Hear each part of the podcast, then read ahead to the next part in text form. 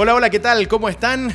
Sean todos bienvenidos a este nuevo espacio en Radio Touch TV llamado Buscando el Knockout, Buscando el KO. Soy Camilo Zamora y quiero darles eh, la más grata bienvenida, un tremendo abrazo, por supuesto, periodista especializado en deportes de contacto, juez de boxeo. eh, y quiero invitarlos cada semana, todos los martes a las 16 horas, a este espacio apoyado por R2B Fight y por supuesto también por Rival Boxing Year. Y un espacio que estará para los grandes protagonistas de los deportes de contacto de nuestro país, eh, quienes estarán protagonizando además muy pronto eh, importantes eventos y desafíos a nivel internacional. Eh, y es por eso que quiero saludar y presentar de inmediato a quienes son los primeros invitados acá en Radio Touch TV en Buscando el Knockout, Buscando el KO. El primero, Víctor Valenzuela, Zico Shark, Hola, que aquí hola. está con nosotros. ¿Qué tal? ¿Cómo estás? Ya estaremos hablando de un tremendo desafío que viene para ti, ¿o no? Sí, es lo que se viene, lo que se viene ahora pronto, el 20 de, de este mes. El 20 de noviembre estarás bu- buscando la chance del título mundial WGP. Y está con nosotros también Andrés Campos, nuestro campeón chileno, sudamericano Fedebol y latino de la Organización Mundial de Boxeo en la categoría Mosca. ¿Qué tal Andrés? ¿Cómo estás? Hola, Bienvenido. hola. Eh, muy buenas tardes, gracias por la invitación. Y nada, preparando con todo para el próximo 4 de diciembre una defensa de mis títulos, así que vamos con todo. Perfecto, vamos a hablar muy cerca del micrófono ambos eh, para que se pueda escuchar muy bien. Eh, yo quiero agradecerles ¿ah? el estar aquí porque sé que están en medio ambos de, de preparación, del tema del peso, así que vamos a aprovechar esta hora con ustedes para ir conversando de estos desafíos que vienen. Se viene algo muy pero muy importante eh, en la WGP, que es eh, la instancia más importante para un kickboxer a nivel mundial, eh, Víctor. Eh, estarás el próximo 20 de noviembre enfrentando a Jonás Salsicha, un brasileño campeón del mundo, eh, en una chance que además te ganaste sobre el ring. Sí. Eh, antes de la pandemia, hay que ir contándole también al, al- al público, a la gente, eh, y, y es, me imagino, una de las peleas más importantes en tu vida, en tu carrera, Sí, ¿no? fue la pelea más importante de mi carrera, de hecho. Después de ganar el Super 4, donde gané el Challenger, que fue la oportunidad, eh, tenía la opción de pelear por el título y justo sufrí un accidente, me quebré la mano manejando en moto. Y después de eso, cuando ya estaba recuperado y me tocaba pelear, eh, pasó lo de la pandemia. Ya hemos estado esperando hasta que ahora se dio nuevamente la oportunidad y voy por el cinturón. Y lo bueno es que, eh, bueno, viene la pandemia, pero comienza a reactivarse la actividad internacional, el boxeo, el kickboxing, las MMA, y eh, puedes hacer efectiva esta chance que te ganaste sobre el ring. Eso es así. Sí, pues así. Bacán. Feliz, contento. Mira, yo le voy a pedir a, a Álvaro, a nuestro director, eh, podemos ver algunas imágenes de, de Víctor Valenzuela, eh, sobre todo en, eh, en las imágenes importantes también, que es cuando logras ganar esta chance, y es eh, noqueando a Jones Lorca. Y también eh, a otro mm, rival brasileño que logras vencer por puntos. Y, y eso te, da el, te da el título de este Super 4. Ujú.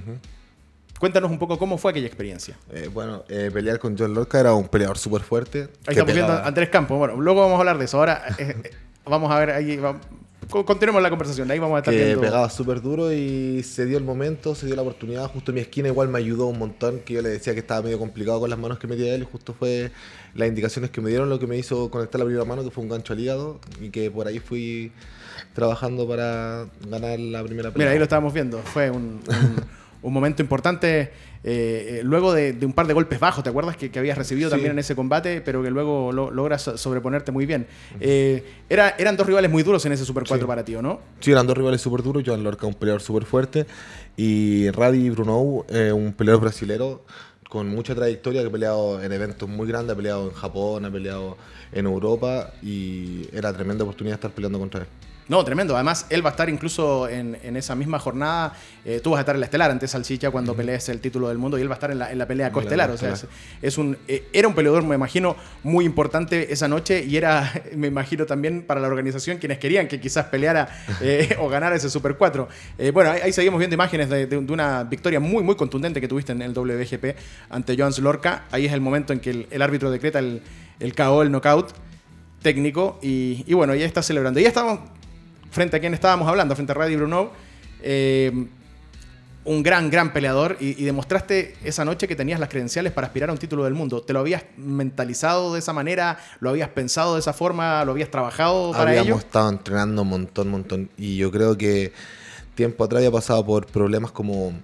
como- creo que nos llegaba psicológicamente muy bien preparado las peleas. Y creo que después de estas peleas ya tuve el cambio donde iba 100% con mi mente en ganar y enfocado en lo que tenía que hacer el trabajo de la pelea. ¿Qué te ha parecido lo que, lo que se está haciendo en Chile con el, con el kickboxing? Que haya kickboxers que puedan estar eh, ya de a poco teniendo este, este tipo de chances a nivel internacional. Lo encuentro maravilloso maravilloso, maravilloso, de quienes vinieron antes, de Iván Galá y de otros peleadores que estuvieron peleando afuera mucho antes que yo. Eh, creo que fueron quienes abrieron las puertas para que todo lo que está pasando ahora se esté dando. Fueron abriendo el camino, claro. Ah, claro. Que era muy, muy, muy importante. Em, bueno, ante Bruno, ante Lorca, demostraste que, uno, tienes eh, fuerza, eh, puedes además noquear y, puedes también trabajar de manera técnica, táctica, ante tipos como, como el nivel de este último brasileño.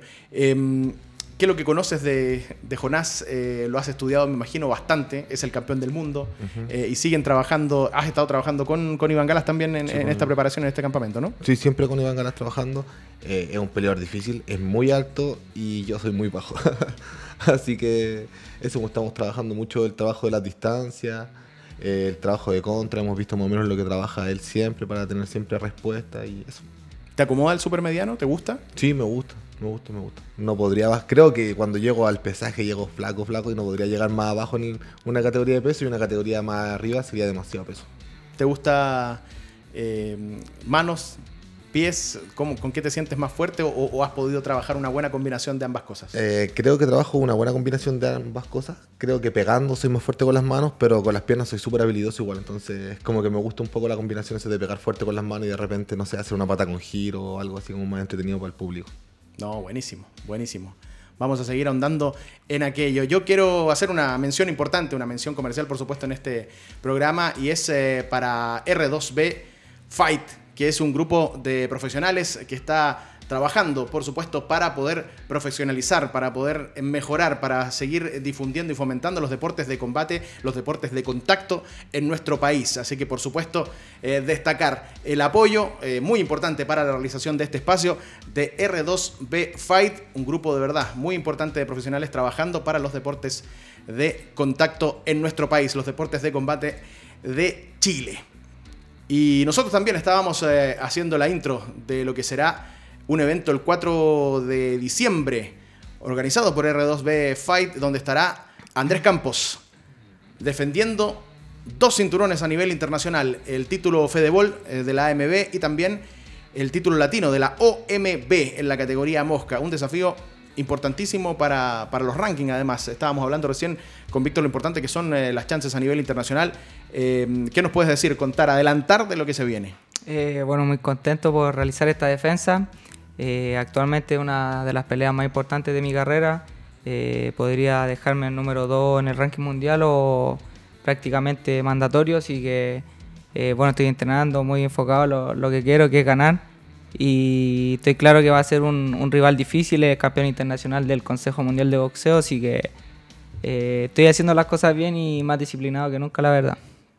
Importante el tema que mencionas de los rankings. ¿Cuánto le cuesta a los deportistas chilenos poder rankear en el extranjero, no? Sí, es difícil. Es muy difícil.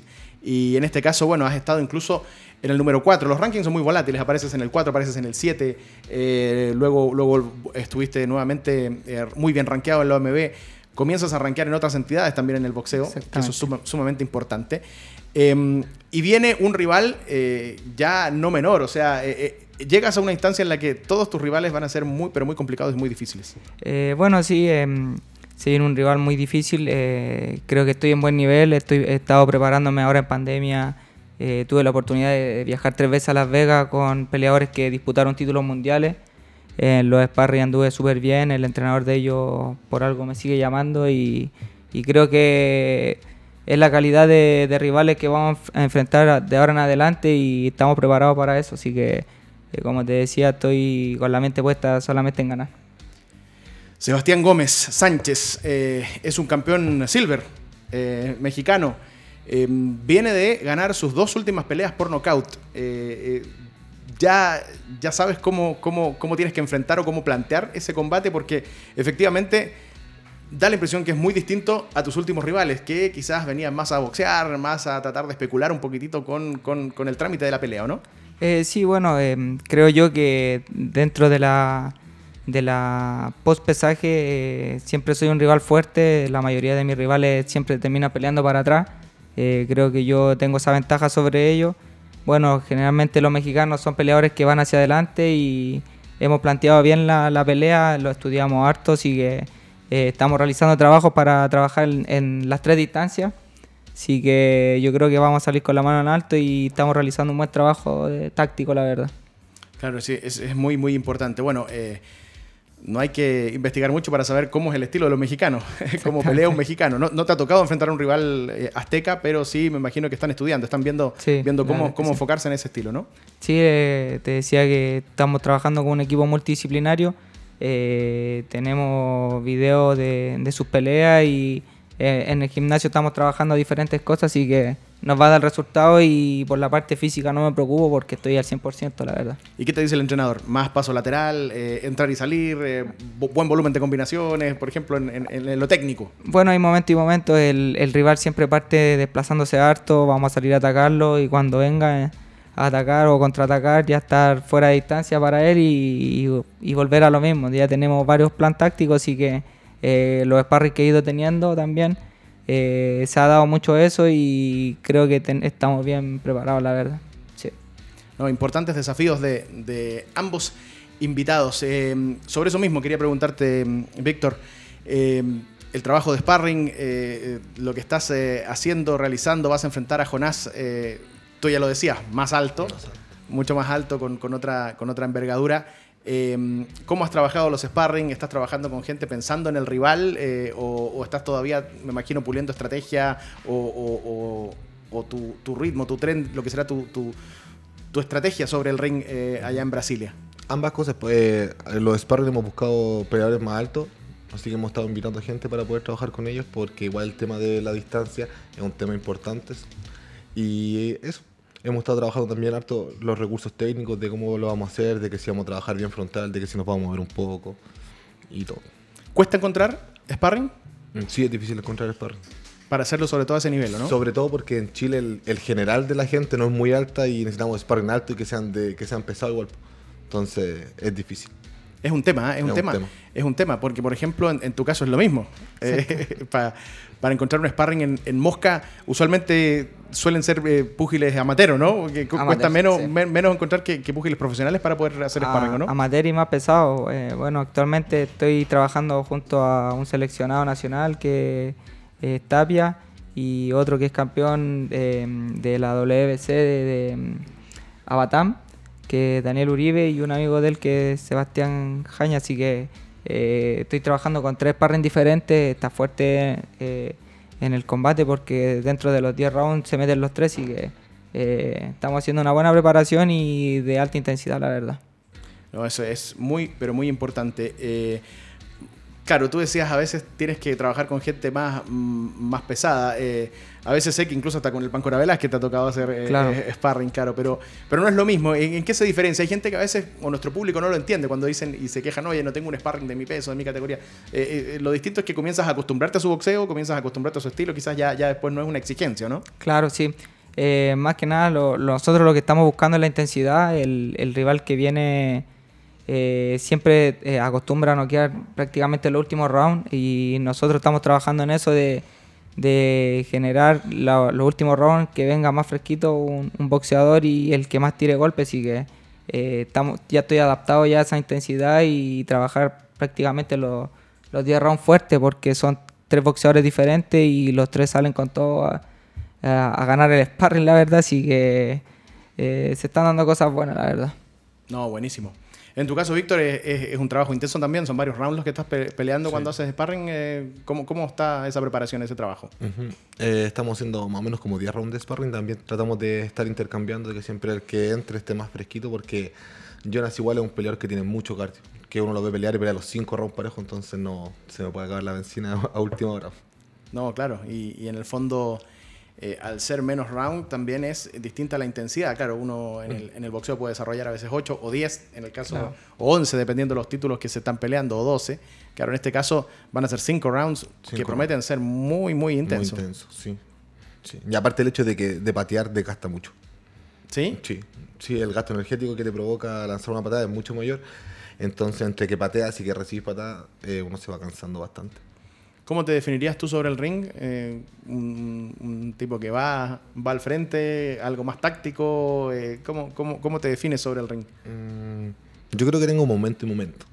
Soy como un peleador de momentos, como hay momentos en los que voy al frente y momentos en los que me trato de mover, momentos en los que me burlo un poco del rival, que de repente le esquivo una patada y hago como que miro hacia el otro lado, que está quizá a quien le apuntó la patada. Y eso. Trato de ser un peleador entretenido, que vistoso, que le gusta al público. Y eso. Eso, o sea, eh, lo, má- más que quizás tener un, un estilo muy marcado, te, te gusta aprovechar los momentos, te gusta ver, ver, ver ir, ir- ir haciendo una lectura de combate que se llama, ¿no? ¿Sí? Sí. ¿Y qué te, qué te podría plantear Jonás en ese sentido? Uh, ¿Vas a ir a esperarlo quizás, lo, lo que, lo que él plantee, o vas a ir tú? No, quiero salir a buscarlo. Porque sobre todo como voy a pelear en Brasil, tengo que ser yo el que marque la diferencia. Así que lo voy a estar presionando los cinco rounds. Claro, un detalle importante, vas a ser forastero, vas a ser Sí. visitante ante un campeón del mundo, claro. Y eso es, en el boxeo suele pasar, que es muy difícil ir a ganar eh, como forastero eh, a, a las tarjetas, a los puntos. En, en el kickboxing suele pasar igual, ¿no? Es lo mismo, sí. ¿Sí? Y, y- Sí. y lo has vivido. Ahí lo he vivido también, pues así que hay que salir con todo y ojalá, si Dios quiere, y como planteamos igual, de repente ganar la pelea antes de los cinco rounds. Claro, no, es, es- es importante. El que tuvo una experiencia como forastero en Australia fue Andrés Campos. ¿Qué nos puedes decir de, ese combate, de esa experiencia, eh, que me imagino que también marca un antes y un después en, en- en tu carrera pugilística, en tu carrera de boxeador profesional? Bueno, eh, yo estando en la selección tuve la oportunidad de, de pelear muchas veces internacionalmente en otros países, eh, pero ahora fue esta pelea de, de manera profesional, fueron seis rounds, eh, peleé con uno de Isla Fiji. Eh, bueno, en preparación nada que decir, estuve preparándome con, con Andrew Moloney y Jason Moloney en, esa, en ese tiempo. Andrew peleó por el título mundial de la MB Super Mosca, así que nada que decir, estaba más que preparado, eh, gané por punto, pero gané ampliamente, así que fue una buena pelea y, y bueno, lo posible después volver y, y volver a pelear de nuevo allá, así que muy bonito, así que eh, estoy trabajando para eso, la verdad. Estábamos hablando de estilos. eh, le iba a pedir a Álvaro a ver si podíamos ver también imágenes de Andrés Campos en, en algunas de, sus peleas que teníamos por ahí eh, guardadas, donde, donde tú también, eh, cuando se habla de estilos, eh, ¿cómo podrías definir tu estilo? ¿Cómo te podrías definir tú sobre el ring? Bueno, eh, soy un boxeador inteligente, no trato de recibir la menor cantidad de golpes porque uno en pelea siempre recibe. Trato de recibir poco y mi principal característica es que soy un boxeador muy rápido. eh, creo que a la mayoría de mis rivales les complica y, y tratar de trabajar todas las distancias. Siempre salgo a buscar la pelea y si hay que desplazarse, me desplazo. No, no tengo problema en eso. Eh, ahí estamos viendo algunas imágenes tuyas en Alto San Francisco, si no me equivoco, en un, en un evento que, que fue bien, bien espectacular en, en la azotea de, de un, de un hotel, ¿te acuerdas? De un, Sí, sí, muy bonito el evento. muy, muy bonito evento. Eh, y donde te tocó eh, ganar por nocaut, además, donde, donde hubo, hubo olor a sangre y, y fuiste a buscar a tu rival en, en un momento donde, donde lo notaste un tanto sentido, un tanto ya disminuido luego de, de- de tus combinaciones. Pero eso no se da siempre, Andrea. A veces también hay que hacer un trabajo mucho más táctico, ¿no? Claro, sí. eh, bueno, estaba ahí con un poquito de ansiedad. eh, se notó, pero salió todo de la mejor manera.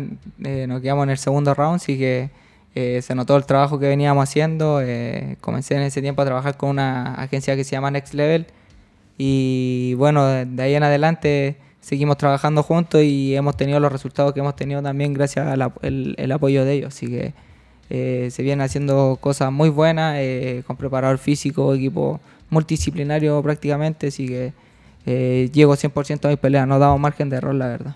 Muy importante que haya varios especialistas en- eh, trabajando en- como equipo con un peleador. Eso eh, muchos nos dimos cuenta cuando vino a pelear eh, Moloney con, con Miguel González ¿ah? en, al Monticello, donde nosotros nos enfrentamos prácticamente ahí como al, como al primer mundo del, del- del boxeo, de los deportes de contacto, con, con nueve personas que andaban acompañando a un boxeador y todos, todos muy profesionales, ¿o no? Eh, sí, la verdad, yo la- las preparaciones que he tenido con esta gente eh, he aprendido un montón eh, cada vez me siento más profesional, eh, sobre todo partiendo con la alimentación. Creo que es muy importante eh, descansar, eh, es un poco de todo y, y prácticamente para tener resultados importantes hay que hacerlo de esa manera y no de otra. Hay que cumplir en cada etapa de entrenamiento, los descansos, un poco de todo, la verdad.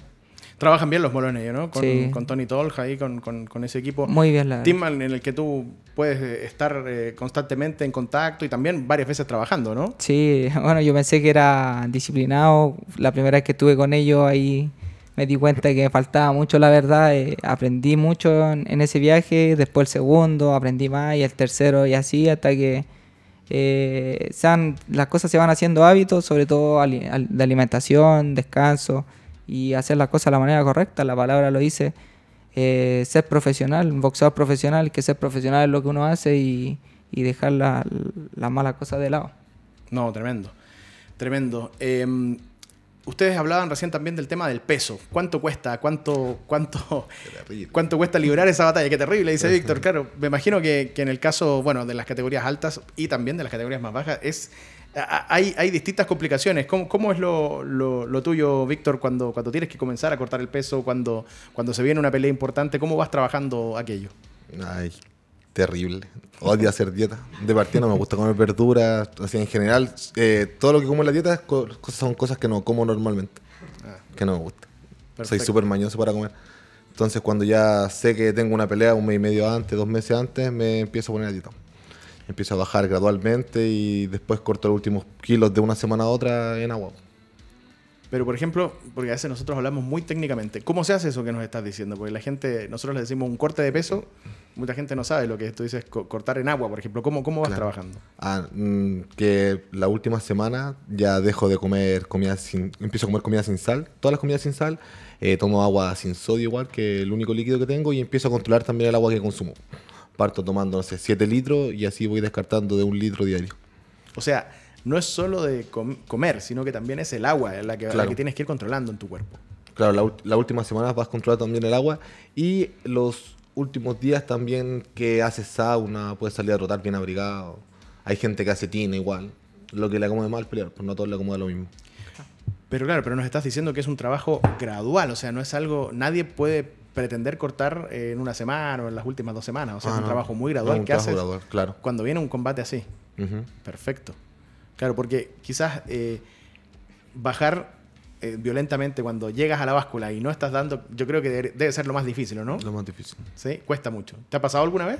Eh, ¿De no dar el peso? Sí, o, Eh, o de tener no. que, o de tener que apurarte ahí a última hora eh, el, el- el día del pesaje un día antes. Mm, oh, una vez me acuerdo haber sufrido un montón, no sé, tenía como 19 años, era como, no sé, mi tercera cuarta pelea de MMA, en ese tiempo estaba peleando harto MMA, y tuve que cortar como de un día para otro como 5 kilos, Uh, fue terrible. Como que retuve líquido en el, en el avión, no sé qué me pasó, como que iba súper bien en el peso y de un día para otro estaba 5 kilos arriba. Claro, pero es algo que, que nos mencionas que, que nunca más te, te volvió a suceder. Ah, o sea, eres, eres un profesional de, de esta disciplina. Eh, claro, porque a veces nos hemos sorprendido con, con imágenes de peleadoras de la UFC que en la báscula se desmayan. Sí, y, y luego, y luego se cancela su, su combate. O sea, eh, Y de peleadores que no alcanzan a llegar tampoco al peso y se desmayan y Sí. terminan en el hospital.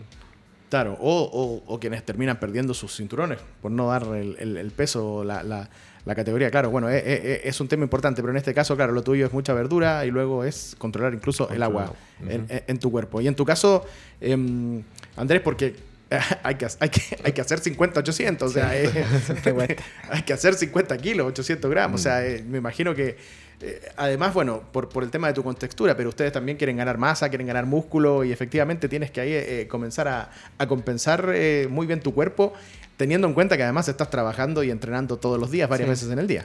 Bueno, sí, eh, yo hago el peso de, de manera similar como lo hace Zico. Eh, bueno, eh, parto prácticamente dos meses antes haciendo dieta, eh, asesorado, eh, tomando mucho líquido. Ya después, las últimas semanas, disminuyendo el, el consumo, lo mismo, dejando el sodio. Eh, bueno, yo no soy mañoso como muchas verduras. y como te decía, asesorado y ya el, nutricionista va ajustando algunas cosas y ya prácticamente el, el día del pesaje bajó el último kilo y medio, dos kilos en, en tina caliente, que eso me ha dado resultados y, y hacer la categoría. ¿Te ha tocado ver alguna vez eh, quizás otros, otros boxeadores que tienen que estar apurados ahí a última hora eh, Sí. eh, inventando milagros, ¿o no? Sí, la verdad es que, bueno, no conozco peleador que, que tenga que hacer peso que no le cueste. Siempre te va a costar un poquito y incluso si te suben de categoría también les va a costar. pero es parte de. Y creo que yo si no, no, no hubiera pesaje no sería justo, así que creo que a todo el mundo le toca sufrir un poquito.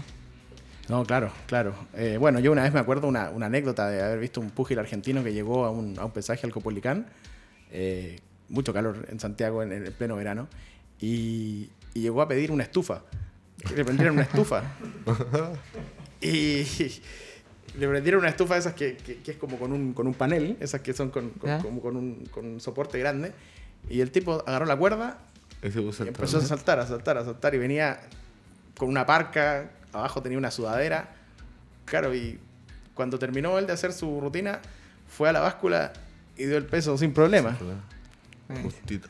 Claro, ahí es como que hay quienes también a veces conocen su cuerpo y saben quizás sí. cuánto es lo que tienes que eliminar ahí apenas, apenas llegas al, a, a, la báscula. Bueno, a mí una vez lo personal me tocó eh, trotar en, en, una trotadora con, con traje sauna. Me faltaban unos gramos, me metí al auto con el aire caliente y terminé de bajar lo que faltaba, así que en última instancia. No, perfecto. Mira, hay gente que, que me escribe por las redes, me pregunta, pregúntale por sus peleas importantes. Eh, o, que son importantes para, para ellos. Por ejemplo, ¿qué, ¿qué, pelea te marca a ti de las de tu carrera importantes como kickboxer profesional? Mm, yo creo que la de haber peleado con Rey Bruno, porque era un peleador que tenía un recorrido gigante y creo que fue una pelea muy importante. Y... Mmm, pienso yo que peleando amateur cuando salí campeón panamericano eh, también fue súper importante para mí. Creo que después de eso tuve como un antes y un después, que empecé a ver las cosas de forma distinta y empecé a hacer las cosas mucho mejor. Importante. Pero por ejemplo, a ver, uno analizando tus peleas eh, contra Domínguez, puede ser el paraguayo, ¿no? Uh -huh. ¿Es también una pelea importante para ti o no?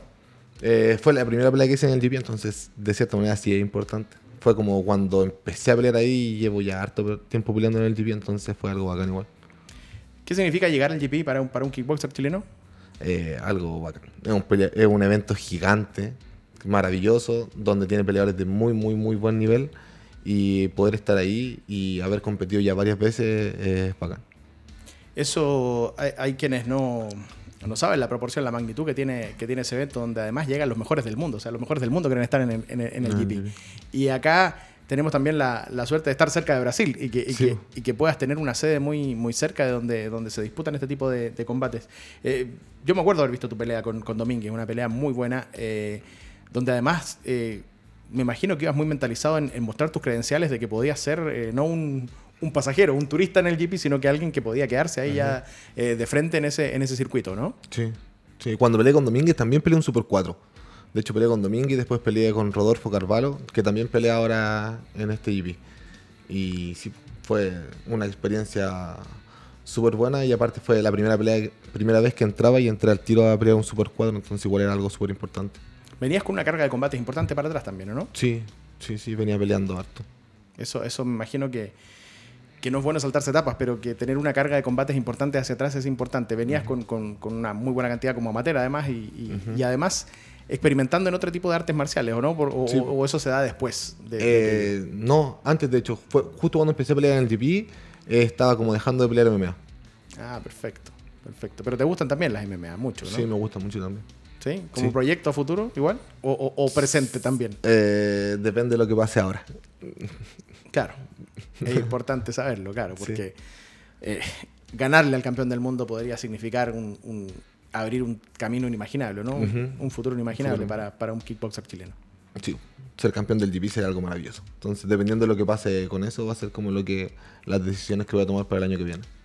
Y, y si no es ahora, pueden venir más chances también, ¿no? Sí, Importantes. Sí, yo creo que sí. Cuando ya te haces un nombre, como, como lo has hecho a nivel internacional, se pueden sí. presentar una y otra más, uh -huh. sin problemas, ¿o no? Sí, ¿Suele ser así? Sí. sí. yo creo que sí. No, eso es muy, muy, muy importante. Y en tu caso, Andrés, ¿qué, qué combates eh, marcan tu carrera o, son importantes para ti? Bueno, para empezar, en, en el boxeo profesional es cada pelea muy importante, sobre todo mantener un récord invicto. Eh, creo que a nivel internacional las promotoras grandes se fijan mucho en eso. Pero de mi carrera, de las 10 peleas que llevo, la, las peleas por título han sido las más importantes, sobre todo la del Fedebol y el título latino del año pasado. eh, creo que marcó un antes y un después en mi carrera. eh, me clasificó actualmente cuarto en el ranking mundial de la OMB y número 13 de la AMB, así que eh, vamos a seguir trabajando para seguir escalando y tener la chance mundialista, así que eh, no, hay, no hay chileno que haya ganado algún campeonato mundial y, y la verdad que quiero ser el primero. Claro, eso es, es- es quizás una, una carga importante que tienen los boxeadores y que, y que- y que lo tienen como un, como un sueño, como un, como un objetivo. Y en tu caso, bueno, me- te he entrevistado muchas veces, incluso eh, en tus inicios, y, y lo has tenido siempre claro. Vas con ese, con ese horizonte. Eh, ya ha pasado harto tiempo de esa primera entrevista que, que te hice alguna vez por ahí cuando estabas en la selección eh, chilena en- en- a nivel amateur. Eh, ya han pasado algunos años, un camino recorrido, y hoy ya te ves cerca de aquello. ¿Cómo Sí, lo sientes verdad. eso?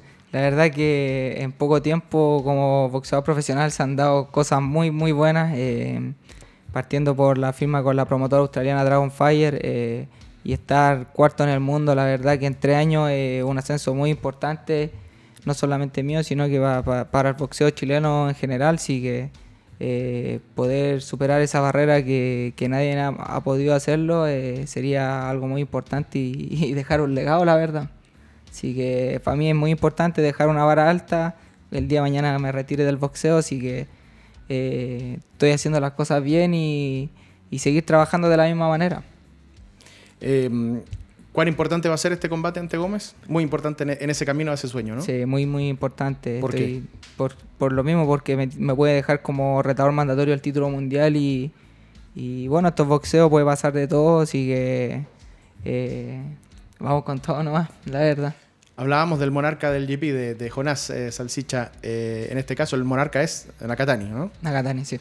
Oh, tremendo monarca también. Sí, muy bueno, pero no solamente estoy rankeado en el, el ranking OMB, estoy en el de la IBF y eh, AMB, así que eh, ganando esta pelea también seguiría escalando en, es- en esos rankings y, y también acercándome a pelear por títulos mundiales de otros organismos que también son importantes, así que eh, si Sebastián Gómez defiende su título y, y- y le puedo ganar el, el título del CMB, también eh, estaría rankeado en, en ese organismo, así que la verdad que vamos por todo en esta pelea.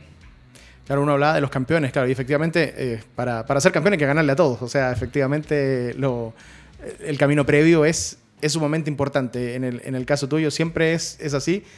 No te gusta rehuir eh, rivales ni combates, te gusta ir a aceptar cuando, cuando llegan los desafíos, sobre Sí, todo cuando son sea. fuera de Chile, ¿no? Al que sea, al que sea. Somos de Chile y me da lo mismo. ¿Sí? ¿Y, y te ha pasado alguna vez que, que quizás, por ejemplo, quienes están rodeándote te dicen, oye, no, Víctor, no, con este no, y tú has ido igual? Me han dicho después de pelear. después de pelear me han, me han dicho, oye, pues, te vi peleando con él, pensé que te iban a pegar y... Claro, pero eso ya es con el diario el lunes. Claro. Se dice, claro, ya es distinto cuando, cuando es antes del, del combate. Ah, pero te han dicho a- al revés. O sea, yo pensé que perdías, pero terminaste ganando. Claro. Ah, perfecto. Y por ejemplo, como contra quién, contra qué rival, ¿qué Eh, recuerdas? la última pelea que hice en Estados Unidos, peleé MMA, y varios amigos se acercaron después y me conversaron y me decían, oye, ¿sabéis qué? Te vi en el pesaje y el otro era gigante. Y Uh. yo dije, ¿dónde te fuiste a meter, amigo mío? ¿Te van a pegar? me comentaban, estaba muerta la risa y después me decían, y después el día de la pelea te vi pelear y no. Diste vuelta a todo lo que pensaba. Verdad. Eh, me acuerdo de esas fotos y las publicaciones, los videos de ese pesaje. Tienen toda la razón, todos amigos. Claro, sí. Se veía gigante Sí. el, el oponente. Era muy, muy alto, claro, pero bueno, pero ahí está, ahí está Víctor Valenzuela para representar eh, a, a Chile. Eh, ¿A ti te ha pasado también o no? Eh, o, o no, no, no? ¿A ti no te gusta rehuir eh, rivales? ¿Te gusta ir siempre al frente? ¿Te no, gusta, la verdad es que no. ¿Te gusta aceptar desafíos? Sí, mientras sea más importante, mayor gana le, le meto al entrenamiento, así que la verdad es que no le rehuimos, rehuimos a nadie. ¿Y nunca te ha pasado que, que te dicen, no, mejor no pelees aquí y tú has querido pelear de todas maneras? No, la verdad es que no. No, no, te ha pasado, jamás. O sea, siempre has estado muy, muy, sí, muy la, la pelea del título latino era una pelea difícil, el rival venía invicto 12-0. eh, bueno, yo iba 8-0, le pudimos ganar, eh, lo, lo pudimos tirar en el sexto round, nos ganamos por nocaut, pero se ganó amplio, la verdad. Claro, que eso es, es, es muy, muy importante. Em, ¿Qué podemos contarle al público, Víctor, del, del evento del, del 20 de noviembre en Brasilia? ¿Qué les podemos contar? Que estén atentos que voy a robar la película ese día. ¿Sí? Sí. Eh, me imagino, bueno, eres muy activo también en redes sociales, que, que van a poder estar muy pendientes de tu, de tu preparación, de, de- de- de cómo va a hacer ese camino a eh, este título mundial WGP, ¿o no? Sí, voy a estar subiendo harta información, harto entrenamiento, trabajo en paragolpe, un poquito de lo que se hace en el físico y un poquito de todo, la verdad. Así que para que estén atentos ahí siguiéndome en redes sociales, psico.shark. Y posibilidad de que puedan ver ese combate también, ¿o ¿no? Eh, sí, creo que estoy casi seguro que lo transmite Fox Sport. Ah, mira, o sea, además eh, Así que se, va, se va a poder seguir ese, ese combate tan, tan importante. Eh, luego de, ese- de esa pelea, eh, ¿qué viene? Hay posibilidades también de, de pelear por, por Waco, ¿no? Eh, sí, después de eso A nivel sudamericano, ¿no? peleo un título, claro, panamericano, guaco. Panamericano. Panamericano. Perfecto. Y eso, eso es, eso es así, o sea, ya está, Sí. ya lo tienes agendado. Está agendado ya. Mira, de, de- de un título mundial a, a un título pana- panamericano de, de inmediato. Y eso sería contra Dagata, ¿no? Eh, en el título panamericano, ¿no? ¿Mm? El título panamericano sería contra Dagata, Uy, no me acuerdo el nombre. el, el argentino, sí. Sí, con el sí, argentino. Sí, sí. Sí. Bien, ¿eh? Y, y- y- y me imagino que vas paso por paso, ¿no? Todavía no estás pensando en, No, en estoy Dagata. pen- estoy claramente. enfocado en lo primero. claramente, porque estás enfocado netamente en, en tu rival, el brasileño, en, en, en Salsicha. Pero, pero efectivamente eso ya está también. O sea, tus seguidores, eh, la gente que, que gusta de, de- de- de tu kickboxing, puede estar ya eh, muy, muy atento a que vas a tener dos pasos muy, muy seguidos. O sea, Muy 20 de noviembre, Y después 4 de 4 diciembre. Y vas al, eh, a, a- trabajar en ello, en, en esa dosificación o en esa recuperación, mejor dicho, después de un combate que va a ser duro. ¿verdad? Sí. Ante No, pero vamos lo primero, lo primero y después vamos por lo demás. Perfecto, perfecto. No, buenísimo. Y hablando de ese mismo 4 de diciembre, Sebastián Gómez. Eh, sí, bueno, invitar a la gente, va a ser un, un evento muy bueno, entretenido, van a haber más peleas profesionales eh, junto a R2B Fight, así que va a ser la verdad que muy entretenido, van a haber tremendas peleas de boxeo y de kickboxing y algo entretenido también que va a ser el pesaje en el Estadio Monumental. Eh, actualmente cuento con el apoyo del Club Social y Deportivo Colo Colo, así que eh, se está haciendo esa gestión para realizar el pesaje allá, así que eh, nada, muy contento de tener eh, este, este apoyo y bueno, de, más auspiciadores y que eh, la gente que no se lo pierda, bueno, siempre los eventos que, que estamos preparando son muy buenos, va mucha gente, así que va a ser en el Estadio Municipal de Los Barnechea lo más probable y, dejarlo a todos invitados.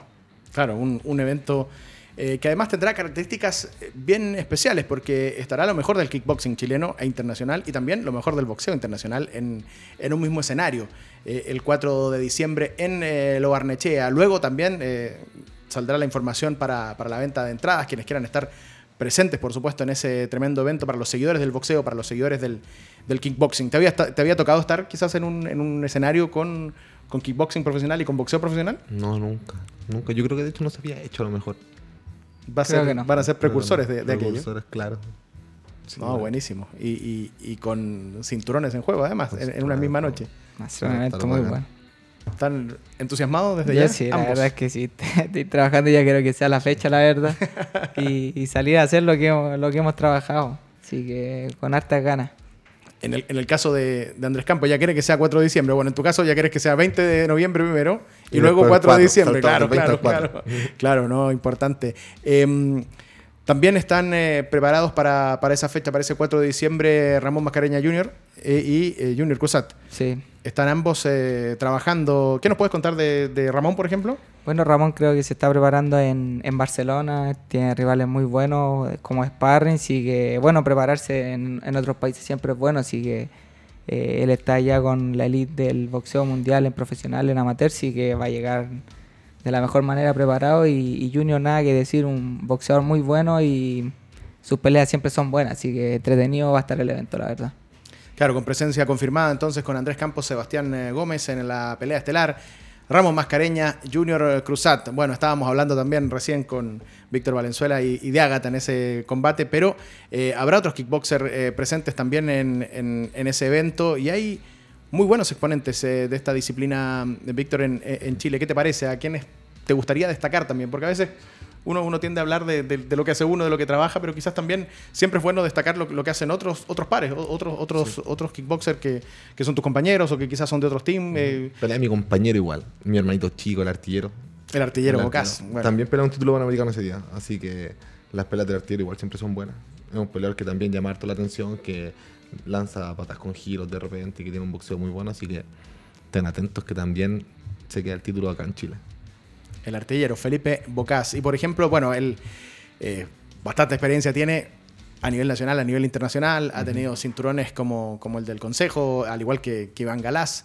Eh, hoy, claro, yo los veo a ellos también como, como, como referentes de, de esta generación, de tu generación, tanto a Iván como a Felipe. Eh, y viene Víctor Valenzuela, y vienen más. ¿A, a quiénes más destacarías tú junto, junto a- a- al grupo que, que hoy está, eh, esta generación nueva de kickboxing, que, que son protagonistas, que están disputando títulos o, o cosas importantes? Que pelea ese día igual, pelea Felipe Díaz. Felipe También Díaz. un peleador que es muy bueno, que tiene mucho aire, que va siempre para adelante, que igual es bien llamativo verlo pelear. ¿Y en el caso de las mujeres? ¿Kickboxing femenino? Kickboxing femenino, que pelee el mismo cuatro No, no, en no, general. no que tú quieras destacar, por ejemplo, también, que, que esté haciendo un buen trabajo hoy en la actualidad. A Claudia Villalobos, que pelea ahora pronto también, pelea el 21, creo, En Turquía. en Turquía. Sí. También una peleadora súper habilidosa, que esta ya es su segunda pelea profesional. Y también es una peleadora que viene del karate, así que igual tiene su- sus patas con giro y mucha variabilidad técnica. ¿Y Aileen Sobrino, por ejemplo? Aileen Sobrino también, me encanta como pelea negrita. Sí, también es súper amiga mía, la conozco hace un montón de tiempo y también creo que es una peleadora muy, muy, muy habilidosa. Una peleadora súper talentosa que cuando se pone a entrenar y se enfoca logra hacer cosas maravillosas. ¿Y qué te gusta, por ejemplo, de, de- de- de su estilo también? ¿De, de cómo pelea? De Aileen, ¿Mm? eh, lo habilidosa que es, que no sé, se mueve súper bien, que cabecea harto, que esquiva golpes, que te responde y que de vez en cuando lanza unas combinaciones de golpes de un volumen y que para el peso que tiene son súper altos. No, qué bueno. Es, es buenísimo también lo, lo que ha trabajado Aileen. Bueno, ahora está eh, recuperándose de una lesión. Así que mandémosle también un, un abrazo, un saludo y, y fuerza para, para que esté nuevamente muy pronto sobre, sobre el ring. Eh, hablábamos de referentes. Bueno, en el caso del boxeo hay muchos referentes también. Hay, hay referentes históricos, pero también hay, hay boxeadores de esta nueva generación que han ido eh, destacando. ¿A quiénes destacarías hoy, por ejemplo, de los que están trabajando eh, a la par en, en tu generación en el boxeo profesional chileno? Bueno, eh, como prospecto, eh, Junior Cruzat, muy bueno. eh, Ramón igual, también los dos van con tremendo récord. Eh, bueno, somos un equipo, estamos trabajando en conjunto y nada que decir, pronto ya van a estar peleando por títulos, así que eh, que la gente lo espere un poquito más y, van a siempre sorprender arriba del ring. Ellos siempre hacen muy buenas peleas y que eh, espero que ahora no va a cambiar en nada, la verdad. Lo que han hecho otros, otros referentes, por ejemplo, Miguel González, eh, el Pancora Velázquez, el Tigre Palma, quienes están también eh, hoy enfocados en, en- en temas a nivel internacional. ¿Qué te ha parecido lo que han sido también sus carreras, que, que son Sí, boxeadores no. ya con un, con un camino un poco más largo? Claro, ellos, ellos han logrado muchas cosas importantes. Aguja ya peleó eh, título mundial, peleó una eliminatoria mundial. Eh, Pancora, nada que decir, ganando afuera por nocaut, título importante. Creo que en Chile está el debe de, de apoyar un poquito más a los deportistas. Si bien se han perdido eso- esa- esos logros importantes, no han podido como escalar más allá para poder pelear títulos mundiales y teniendo las condiciones. Así que, eh, bueno, espero que esto más adelante se, se pueda eh, dar vuelta y un poquito más de apoyo a, los deportistas en Chile, no solamente fútbol. A mí me encanta el fútbol, pero hay más deportes que también sacan la cara por Chile, así que eh, espero que más adelante nes- le den un poquito más de apoyo, sobre todo a los deportes de contacto. Ya que hablábamos de actualidad y de juventud, ¿qué te pareció lo que hizo Emilio y Martín, los, los chicos del, No, del- los chicos menores que fueron a, a ganar ahí al, al cinturón de oro en, en Tremendo, sí. Yo tuve la oportunidad de, de pelear el cinturón de oro, saqué medalla de bronce y, y claro que, al- que los chiquillos hayan salido campeones, nada que decir, muy contento por ellos, por el Team Chile que eh, eh, va a ser pronto el recambio de- del boxeo, así que eh, que les siga yendo bien y que sigan cosechando triunfos afuera del país, sobre todo por, por la selección, la verdad. ¿Te gusta que la selección siga siendo el, el semillero del, del boxeo Sí, profesional luego a futuro? Claramente, hoy en día eh, un, un equipo de la selección que ya la mayoría son profesionales y casi a todos le ha ido bien y, y ¿por qué el, el semillero que viene ahora no, no va a ser lo mismo? Y ojalá que, que superen más allá de lo que nosotros hemos logrado. Nosotros ahí hablábamos de, de Emilio Guzmán y Martín Enríquez, de Rancagua y Santiago, ¿cierto? Santiago, Así sí. es. Bueno, y en el caso del kickboxing también hubo muchos kickboxers que estuvieron en Egipto. Egipto. Claro, y, y también con buena participación, porque Sí, efectivamente hubo muy buenas noticias de, de Egipto. ¿Qué te pareció eso? Cuéntame. No, maravilloso. creo que igual hubieron un par de problemas allá en Egipto y supieron sobrellevar súper bien todo lo que estuvo pasando y salieron varios campeones del mundo. Así que feliz. Ahí anduvo mm, Jacqueline, si no me equivoco. Sí, ella ganó. Eh, Macarena, eh, hubo, hubo, buenas kickboxers también con, con, Anaí igual que Anaí también, claro, obteniendo el Jacob igual ganó. Buenos resultados, claro. Y son importantes, ese es un evento open, eh, es, un, evento abierto, pero no, no por invitación. no, se clasifica. Se clasifica. Sí. Ah, perfecto, Hubo un sudamericano, parece, para clasificar de Sudamérica y en Europa igual debe haber sido lo mismo. No, buenísimo. ambos hacen clase también. Sí eh, clases de kickboxing, eh, ¿cuándo, ¿cuándo le recomiendas a un chico que quiere o que le interesa comenzar a practicar kickboxing? Uh. ¿Hay una edad, hay una edad Yo ideal o no? En el donde hago clases en el gimnasio, hago clases eh, grupales general y una vez me preguntaron de qué edad, yo le dije, pucha, si quieres llevar a tu hijo, llévalo. Un amigo me preguntó, el hijo tiene 7 años. Y el amigo, otro amigo empezó con lo mismo. Y ahora le hago clases para niños y clases para adultos. Y a los niños ah. van desde los 6 años hasta como los 12, creo que es la más grande que va. Desde los seis años. Desde los seis. Practicando Yo les pregunto que sepan obedecer órdenes, que me hagan caso y no tengo problema. Tengo paciencia, me encantan los niños aparte, así que la vas a súper. Usted me pregunta cuáles son las clases más entretenidas que hago, son las de los niños. Buenísimo. ¿Y dónde hace clase? ¿En él? En, en Nathaniel Cox 2051, en Gimnasio Barrio Franklin. Gimnasio Barrio Franklin, Nathaniel Cox. Y, mm, y los niños que, mm, aparte de entretenerse, pasarlo bien, eh, ¿Qué herramientas crees tú que puede entregarle el arte marcial o el kickboxing para, para sus vidas? Mm, de partida la disciplina, el, el, orden. Varios papás me dicen que entrenando eh, les dicen ya mira, tenés que entrenar, tenés que llegar, tú arma tu bolso, guarda tu guante, guarda tus cosas. Entonces, como un montón de cosas así como de, de orden, de disciplina, de compromiso igual. Que de repente los papás me, me dicen, varios papás son, amigos son amigos, amigos míos, y me dicen el viernes que hay clase por el sábado de la mañana me dice, oye, este se va a acostar temprano hoy día porque mañana se tiene que levantar temprano. No, buenísimo, buenísimo. Y en tu caso, Andrés, también profesor, haces clases. Sí, trabajé eh, mucho tiempo en el gimnasio Dragonfire, dejo a toda la gente invitada a que se acerquen al gimnasio, tiene tremendos profes. Eh, actualmente me dedico a hacer clases particulares y también tuve la oportunidad de trabajar un tiempo con niños en un colegio, en Estación Central, eran la mayoría extranjeros y creo que el más grande tenía 12 años es complejo, la verdad, trabajar con niños, pero es súper entretenido. Eh, son clases diferentes, las clases de ellos tienen que ser más lúdicas, más divertidas, más de competencia, dejar la vida en, la, en las competencias, la verdad.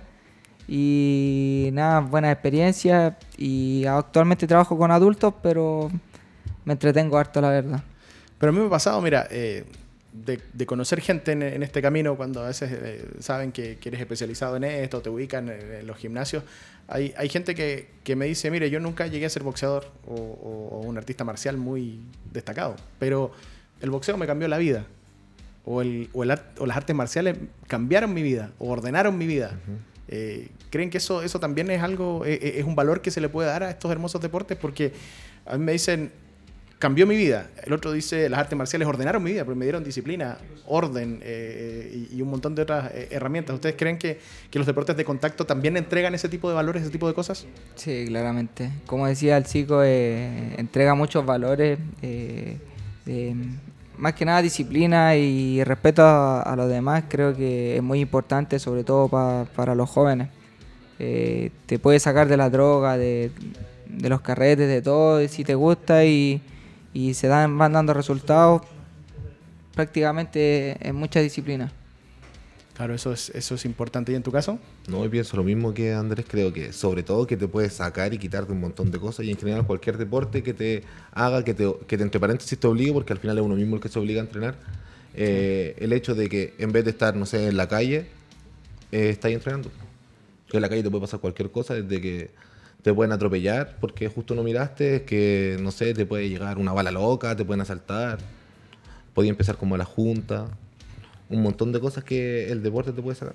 Claro, te puedes encontrar con, un montón de, cosas. Em, yo quiero hacer una mención que es importante también, eh, otra de nuestras menciones comerciales para quienes están apoyando este espacio, y esto es Rival Boxing Year, una marca, eh, artículos de boxeo, guantes pensados por boxeadores, eh, que además puedes encontrar en Instagram y adquirirlos a través de tienda-rival.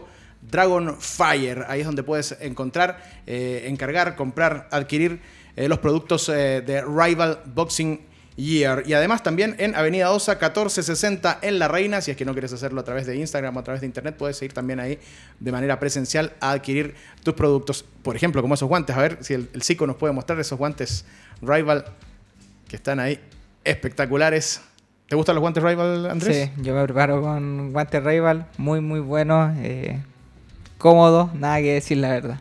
¿Has usado también Rival? ¿Buenos? Maravillosos. Muy buenos guantes. Muy buenos, sí, sí, bacanas.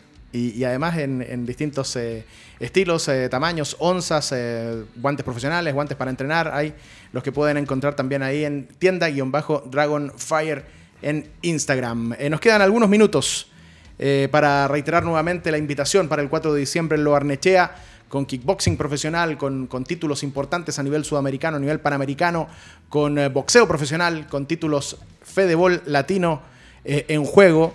Eh, y también con otros eh, protagonistas del boxeo y del kickboxing profesional que van a estar presentes en ese lugar. Evento, por supuesto, con el apoyo y organizado por R2B Fight. Eh, quería aprovechar estos últimos minutos para preguntarles por la contingencia. ¿Qué te ha parecido lo último que ha sucedido en UFC con el 267, con Glover Teixeira que se transforma en campeón? Eh, y quizás ¿Te cuenta con... la verdad? ¿No lo viste? No lo veo. No que lo la vi. última semana, justo preparándome para las peleas, trato de los fines de semana descansar.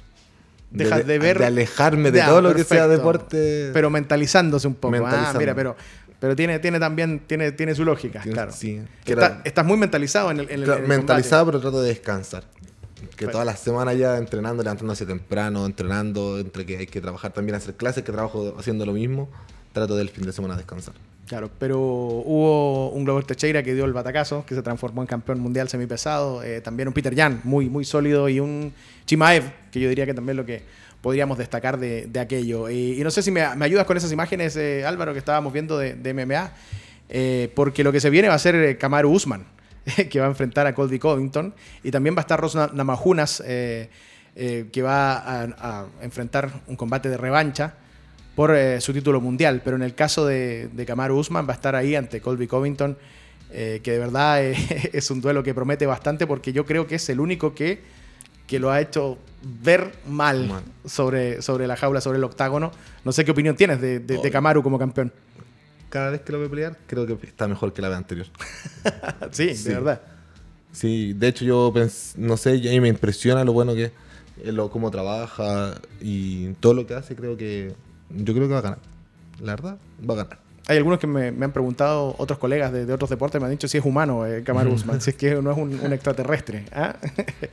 y en el caso de su rival, de Covington, eh, él fue el que, el que creo que más lo apuró sobre, el, sobre la jaula. Creo que fue el que, el que más eh, problemas le, le- le ha generado de los últimos que, que ha enfrentado eh, en un combate que tuvo mucho morbo, además por el tema político, por, por- por un montón de, de otras cosas, de, de declaraciones previas. Pero ¿crees que, que es un rival digno nuevamente, duro para, para, Sí, para poner apuros al campeón? Sí, yo creo que sí. Esta vez no, no la vas a ver tampoco, ¿no? Vas, No, yo creo que no. vas a ver, vas a ver después, alejado, alejado, alejado. vas a ver después cómo, cómo fue el resultado de la pelea. No, pero se Claro. entiende, estás muy, muy, muy consciente y mentalizado en lo que es tu rival y estás pensando solo en, en él En sobre el ring. No, Sí. me parece bien. Me parece muy bien. Y la contingencia, obviamente, también no es solo MMA para este fin de semana, que es el, el UFC 268, que lo, lo mencionábamos recién también con Víctor, con, con Usman enfrentando a Colvington, sino que también estará Canelo Álvarez ante Caleb Plant. Muy pronto van a estar sobre el ring para definir quién es el campeón indiscutido de la categoría eh, supermediano. ¿Qué te parece aquello, Andrés? Eh, bueno, yo mm, muy diferente, me gusta ver boxeo siempre. si dan peleas buenas todos los fines de semana ahí en, en la casa viendo. De hecho, me retaron un poquito mi borola por, por estar viendo boxeo, pero entretenido. No, creo que Canelo está fuera de serie. No sé si Caleb Plan le puede ganar, pero como decía adelante, estos boxeos puede pasar de todo. Una mano puede cambiar la pelea, así que hay que esperar a que pelee. ¿Qué te pareció aquello? Porque no, no se aguantaron mucho. ¿ah? Eh, Ahí ya, ya eh, mo- mostraron algo. ¿ah? Mira, ahí es cuando le lanza un golpe Caleb Plant y luego Bueno, responde po- rápidamente el Ahí Canelo. podemos ver la preparación de Canelo, eh, esquivando un golpe y contragolpeando al tiro, así que no, va a estar muy buena la pelea.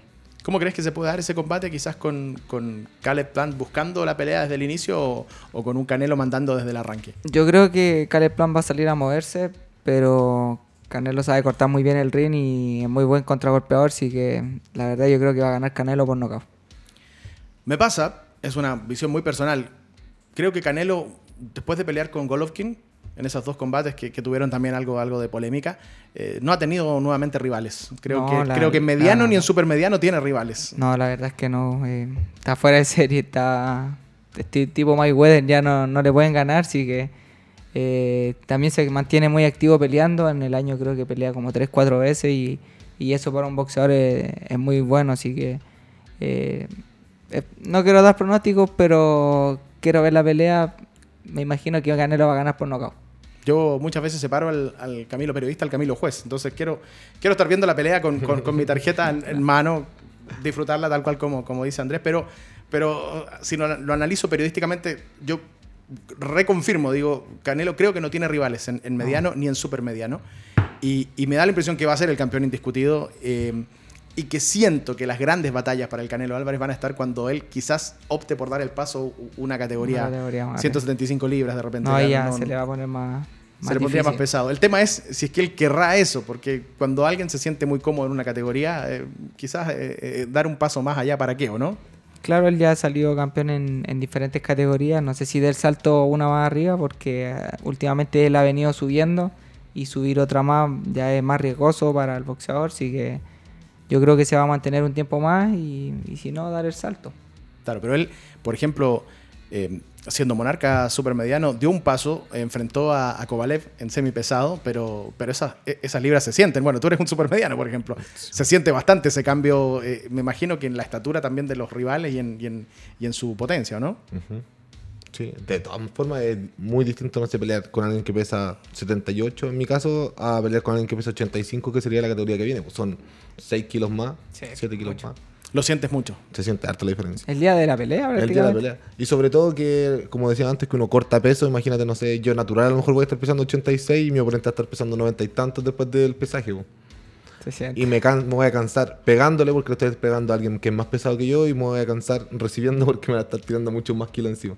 No, por supuesto, claro. No, es, entretenido. Bueno, em, nos quedan algunos minutos, Álvaro, pero el hablar de, kickboxing, hablar de, boxeo, podríamos estar horas, ¿no? Porque es, lo, que, lo que nos apasiona, lo, que amamos, este, estas disciplinas, estos, deportes y, es por eso que, bueno, vamos a, ver la próxima semana qué es lo que se puede analizar de lo que deje Canelo con Plant, de lo que deje también el UFC 268 y de los eventos que vienen también para nuestro kickboxing, para nuestro boxeo para nuestras MMA.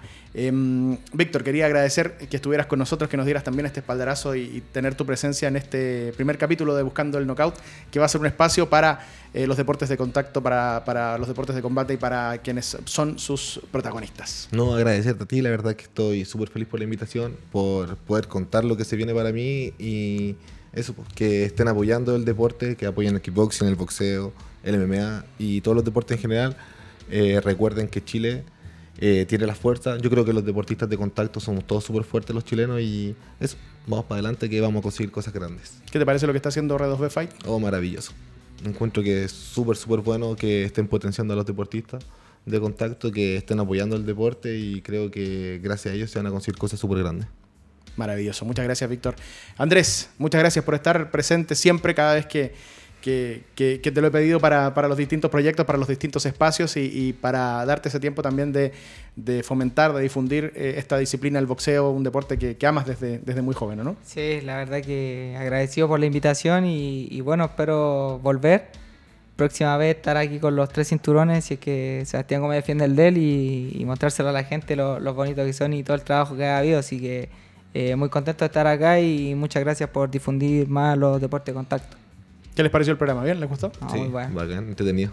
Bueno, la idea es que podamos estar también juntos a futuro en una próxima oportunidad. Quiero agradecer a R2B Fight, por supuesto, por el apoyo para este espacio, para este proyecto, por potenciar los deportes de contacto en nuestro país. También a Rival Boxing eh, Year, importantísimo apoyo de, ambas marcas eh, para realizar este espacio que es de ustedes, que es de los fanáticos de los deportes de contacto. Muchas gracias también a Radio Touch que nos recibe, que comienza a ser eh, nuestra casa, la casa del kickboxing, del boxeo, de las MMA. Soy Camilo Zamora, me despido, les mando un tremendo abrazo abrazo y por supuesto pueden seguir disfrutando con el programa también en las distintas plataformas de la radio, en Spotify, también en YouTube, eh, Facebook Live, donde estamos eh, transmitiendo y también por supuesto en la web de Radio Touch TV. Muchas gracias, a no bajar los brazos, tampoco la guardia. Chao, chao.